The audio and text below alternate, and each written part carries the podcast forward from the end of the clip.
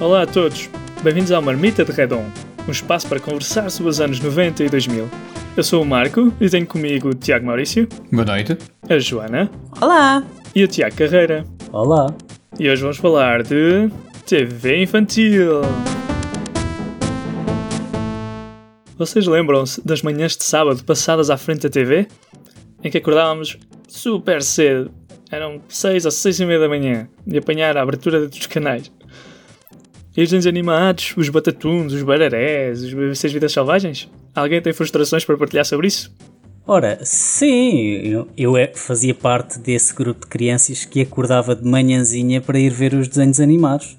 Cheguei inclusivamente, eh, não foram muitas vezes, mas cheguei a fazer eh, uma direta eh, ou duas, eh, não tanto por causa dos desenhos animados, mas porque eu sentia imensa curiosidade sobre o que é que acontece à televisão durante a noite. programas é que dão, o que é que acontece desde que eu me vou deitar até que os desenhos animados começam, que ainda por cima começavam eh, muito cedo, e então o que é que acontecia lá por trás? Ah, aquele mundo esquisito das televendas.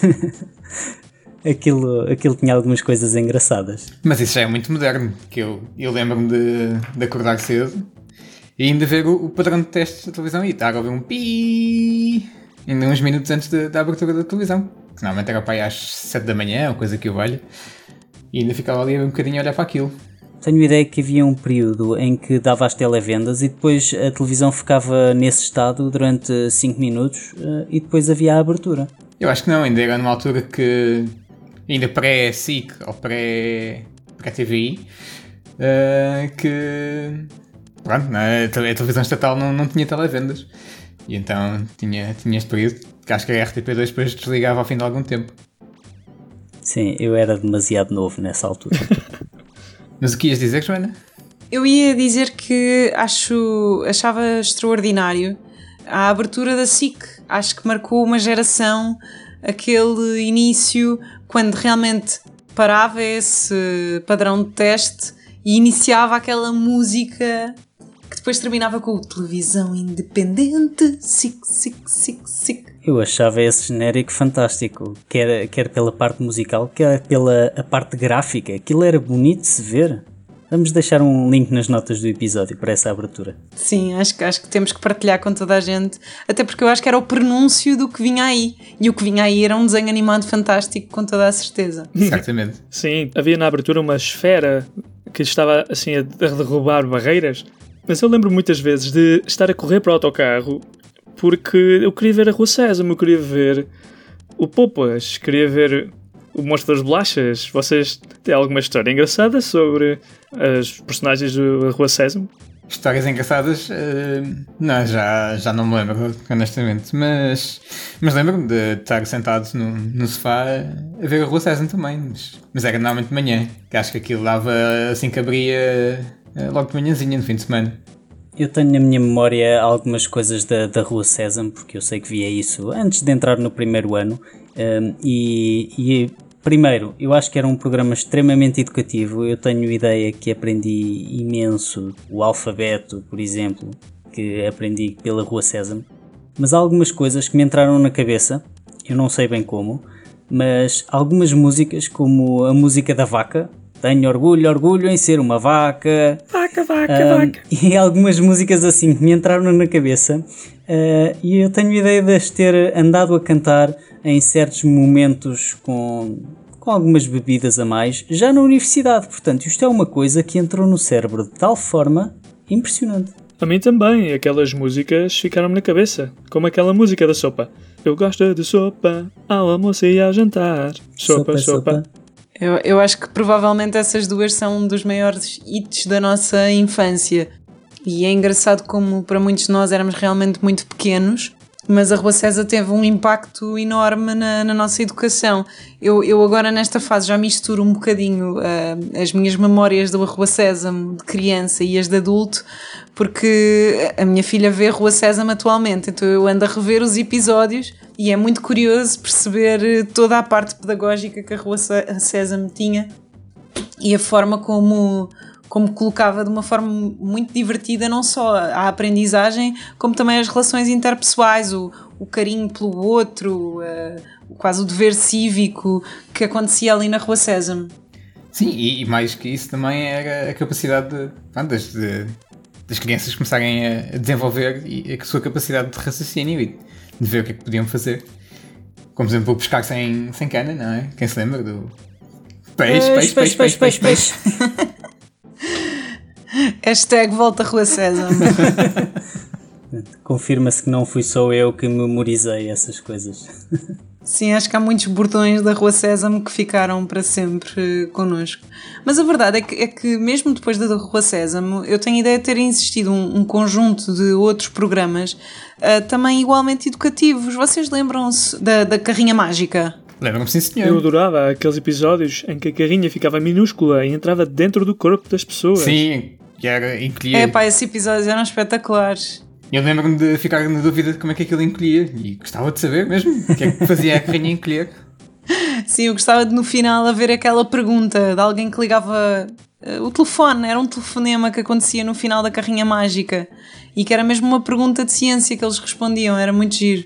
Mas, mas havia também as versões portuguesas da coisa, como era o Jardim da Celeste, vocês lembram-se com a Ana Brito e Cunha? Sim, era o Jardim da Celeste, girofé, giroflá. Tinha uma batida por trás, Marco. Tinha uma, uma batida já. Já era um Jardim da Celeste mais moderno. E também, e também ensinava a contar e a fazer essas coisas. Era muito, muito giro. Sim, mas depois também tínhamos os programas mais, mais lúdicos, não é? Como, por exemplo, o Hugo. Quem se lembra do Hugo? Ah, totalmente. Hugo, para cima e para baixo, até à caverna das caveiras. Que também ficou claramente na nossa memória. E então, e tentaram telefonar para, para lá para tentar ganhar o jogo, ou não? Sim, eu gastei bom dinheiro aos meus pais. Não, por acaso não, não foi muito.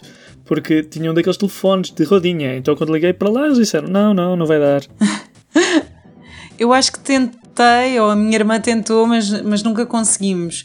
Mas acho que agora de falar de ligar para um programa, o que me lembro era do Batatune, em que a minha irmã adorava o Batatune mas ela depois não teve coragem de falar com o Batatinha. Então quem falou com o Batatinha fui eu a dizer que era a Mariana. e ganhei, ganhámos, um, ganhámos uns ténis para ela. É. Azuis, se bem me lembro. E recebeste os ténis pela televisão?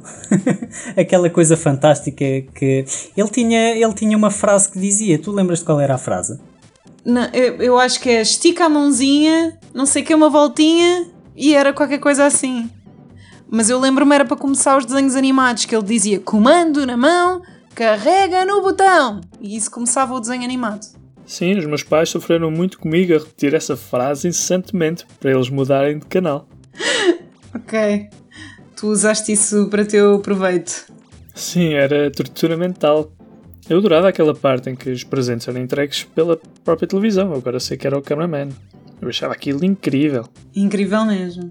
Não é que mais, mais programas assim animados se, se lembram? Digam lá. Olha, há bocado o, Tiago estava a falar de programas de ciência e veio-me logo à, à, memória um programa de ciência e agora vocês têm que prometer que não se vão rir, porque isto é um momento embaraçoso.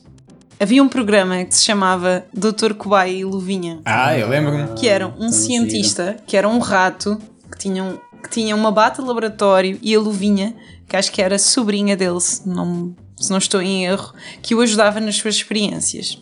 E agora vem a parte ridícula. Eu tinha um caderno A4 em que eu escrevia aquilo que ele ia dizendo para fazer as, para ficar com as instruções das experiências. E portanto, eu em vez de estar só a aproveitar o programa, eu ia a correr buscar o, o caderno, ia buscar uma caneta e furiosamente escrevia cada uma das palavrinhas que ele dizia, não, não cada uma, estou a exagerar, um, para poder depois repetir as experiências. E eram raras as que eu conseguia repetir, mas, mas acho que algo de errado se passou ali. E eu adorava, adorava esse programa mesmo. Não, mas era bom que estavas assim com o teu espírito científico a tentar fazer as, replicar as coisas. Não é replicar, Exato. é refazer. Exato. Sim, vocês havia alguma, algum programa que vocês depois tentassem fazer em casa, tipo, sei lá, estava-me a lembrar do, deste do Dr. Kubai ou, ou até do Art Attack ou assim? Eu tentei, tentava fazer muita coisa do Art Attack. Tinha muito rabisco lá em casa com as coisas que aprendia lá. Eles faziam coisas com rolos de papel higiênico e outras coisas que havia em casa. Era super fixe. Sim, sim. Era, era giro. Ou então aquelas experiências com vinagre e bolas de naftalina que também na volta aparecia. O que é que isso, o que é que isso fazia? Ah, já não me lembro da receita, mas uh, aquilo se juntasses, acho que era vinagre, uh, bolas de naftalina e, e bicarbonato de sódio, uh, as bolas tipo, começavam a dançar dentro do copo. Ok. Sim, o bicarbonato de sódio e o vinagre serviam para fazer o vulcão, se eu não estou em erro. Também, também. Acho que depois disto, se tiverem por aí, caros ouvintes, algumas fotografias dos vossos vulcões quando eram crianças ou de coisas que rebentaram em casa, por favor partilhem. um, eu não sei se algum dos nossos convivas tem alguma experiência de explodir alguma coisa, até porque eles são todos engenhocas, não é bem o meu caso. Uh, acho que poderia ser o momento para vocês partilharem as vossas experiências embaraçosas. Os meus pais guardavam tudo o que fosse muito perigoso porque já sabiam a peça que tinham em casa. ah, assim, coisas. Pronto, não digo explosivas, explosivas, mas certamente sujei a cozinha várias vezes a tentar fazer experiências dessas com, com vinagres e coisas do género. Ou limão e, e bicarbonato de sódio. Queimaste alguma coisa? Uh, possivelmente. Possivelmente queimei, sim. Cheguei a destruir muita coisa. Isso, isso eu lembro-me. Uh, lembro-me de uma vez, uh, pronto, fazendo agora à parte, mas, mas lá está, à conta dos programas científicos, uh, de receber um carrinho telecomandado no Natal e dois dias depois já o tinha desmontado. E depois, oh, lá está, Deus. nunca voltei a montá-lo como deve ser. Mas pronto, assim fui aprendendo coisas. Que medo. Olha, e que mais programas vocês viam? Olha, lembro-me bastante do, do Tom and Jerry. Aquilo era um clássico e era sempre frustrante que, que o gato raramente ganhava. E eu estava sempre a torcer pelo, pelo Tom, que coitado. Coitadinho do gato. Sabes que eu tenho algumas memórias do Tom and Jerry, especialmente porque os meus, o meu pai de vez em quando ia buscar, alugar uns vídeos ao videoclube, essa coisa de, do século passado, uh, e de vez em quando trazia uma cassete do Tom and Jerry para mim e para o meu irmão vermos. Uh, eu adorava ver aquilo, aquilo era hilariante. Uh, e juntamente com o Tom and Jerry, outro desenho animado quase do mesmo género que eu adorava ver era a Pantera Cor-de-Rosa. Ah, sim. Vocês lembram? Sim, senhor. Aquele clássico do genérico que era, que era chamava por ti, não é? Para a tua capacidade investigadora. Era muito Ah, fixe. investigador faz, faz lembrar o, o, o Inspector Gadget. Também. Vai, vai, pinças gadget. Não não vamos fazer confusão como é que saía tipo uma ventoinha do, da cabeça dele. Ou, ou algo assim do género. Fazia muita confusão. Eu achava aquilo incrível. Como é que ele conseguia fazer aquelas coisas todas? No máximo. É, eu acho que havia, havia desenhos animados que eu acho que fascinavam completamente. Por isso. Marco, o que é que tu vias? Eu via muito, por exemplo, Sailor Moon. Via muito Sailor Moon. E, e também Power Rangers. Eu era um fãzaço. Dos Power Rangers, qual deles é que tu eras? Eu era sempre o verde. O verde era mais cool porque tinha um dinossauro. Não é por ser do Sporting? Também, também era por ser do Sporting. E alguma vez te mascaraste de, de Power Ranger? Não, não. Eu só mascarei de cowboy e coisa assim. Não tinha, não tinha orçamento para aquilo. Vocês lembram-se? Aquilo era um fato completo e tinha de ter um capacete. E... Sim, sim. Aquilo era muito. Muito, muito composto. Sim. Eu, eu, não achava muita graça aos Power Rangers, tenho, tenho que vos dizer. Eu percebo. Eu, eu ia mais pela Sailor Moon. Achava mais, mais giro. E aquele genérico da Sailor Moon, acho que. Acho que pronto, não, acho que não preciso dizer nada, não é? Sim, sim. Marca uma era, geração. Era assim, muito com toda a sua. Era, era épico. Mas é engraçado como eu acho que a Sailor Moon, não sei se vocês concordarão comigo, marcou assim o início destes desenhos animados asiáticos aqui na Europa. Uh, porque a seguir à Sailor Moon, evidente, acho que mais ou menos por essa altura surgiu, creio eu, o, o Dragon Ball e depois disso os, os Digimons e depois os Pokémons, ou o contrário e o Doraemon, portanto, acho que foi se calhar o pontapé de saída. Ah, e, e, aquele que vocês de certeza que viam dos, dos, dos, jogadores de futebol, como é que se chama? O Oliver e Benji. Por acaso esse não via, não, mas, mas yeah, os, os Pokémons da vida, sim. E, e Dragon Ball então, aquilo era, era, sempre que podia, e quando não podia era, era para o gravador. Gravar ali, programar o gravador. Tu punhas a gravar?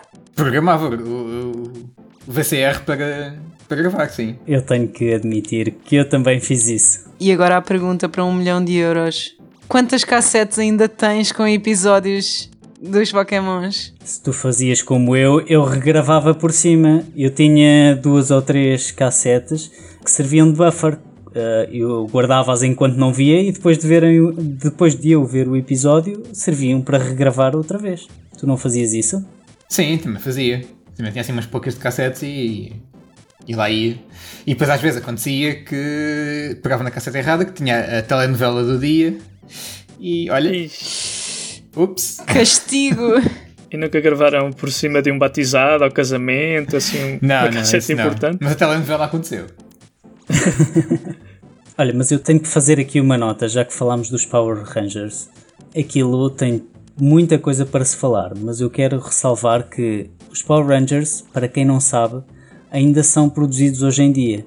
Uh, se as minhas notas não me falham, vai na temporada 27 e já com a temporada 28 programada para o ano que vem. Portanto, é uma coisa que não parou por aí. E outra, uh, outro dado interessante, que é o único episódio que eu me lembro uh, que foi marcante na, na minha história, que foi um episódio, se as minhas notas também não me falham, da temporada 10, que- em que todos os Power Rangers vermelhos desde essa temporada para trás apareceram. Uh, foi um episódio fantástico em que apareceu o Power Ranger vermelho da primeira temporada, que penso que se chamava Jason, uh, que era o, o, o ícone do- dos Power Rangers. Uh, esse apareceu junto com o, o da temporada atual. Foi um episódio muito bom. Também lembro disso. Na altura marcou muito, não sei porquê, mas ver todos os Power Rangers juntos para mim foi, enfim, marcante. Olha, eu acho que este, este tema da televisão tem muito panos para manga. Sim. O que acham de continuar isto no próximo episódio? Gosto dessa ideia. É caso para dizer: não percam o próximo episódio. Estas foram as nossas frustrações com TV infantil. Se gostaram, partilhem as vossas histórias e digam quais foram as vossas frustrações. Obrigado por ouvirem e Não percam o próximo episódio. porque nós nós também também não. não.